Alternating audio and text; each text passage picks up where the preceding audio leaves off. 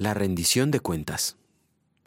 Les aseguro que a todo el que tiene se le dará más, pero al que no tiene se le quitará hasta lo que tiene.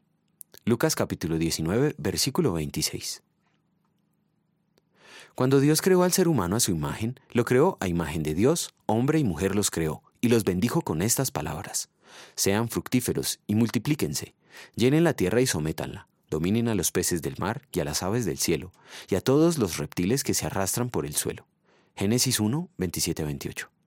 Así, Él le asignó la administración y cuidado del planeta Tierra al ser humano. Esta responsabilidad pasa de generación en generación a cada uno de nosotros, y el día del juicio cada uno debe rendir cuentas respecto al uso o abuso que hizo de la creación de Dios. Sin embargo, los creyentes también daremos cuenta de la asignación que Cristo dio a su iglesia.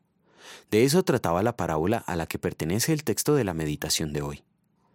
Dios es el creador de las tres instituciones más importantes de la historia humana, la familia, el Estado y la Iglesia. Él señaló a la familia la responsabilidad de perpetuar la especie y resguardar la vida espiritual de sus miembros. Al Estado le asignó la tarea de frenar la maldad. Pero a la Iglesia le encomendó la predicación de su palabra, especialmente el Evangelio. Dios quiere que la Iglesia dé a conocer las buenas noticias de salvación. Esta es la tarea de cada uno de nosotros, no solo de los líderes. En la parábola quienes recibieron más monedas hicieron su trabajo, pero el que solo recibió una pensó que lo mejor era guardarla. Hizo esto en directa desobediencia a la orden que instruía. Hagan negocio con este dinero hasta que yo vuelva. Ese dinero no representaba otra cosa que el Evangelio. Dios quiere que anunciemos las buenas nuevas, que no la callemos. Él quiere que seamos fieles, pero por nuestra pecaminosidad no podemos obedecerle perfectamente.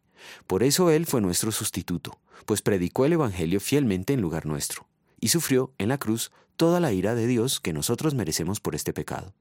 En gratitud vamos a querer ser fieles en la administración de esta responsabilidad. Oremos. Haz, oh Señor, que la luz de tu palabra brille siempre en nuestros hogares. Guarda a nuestros niños en la verdadera fe que les impartiste en el santo bautismo, y da tu gracia a todos los padres para que puedan criarlos en tu fe y en la obediencia a tu voluntad. Envía tu luz y tu verdad hasta los fines de la tierra. Levanta predicadores, líderes y creyentes fieles que prediquen y enseñen el Evangelio en nuestro país y en todas las naciones. Guíalos, protégelos y prospéralos en todos sus trabajos. Amén.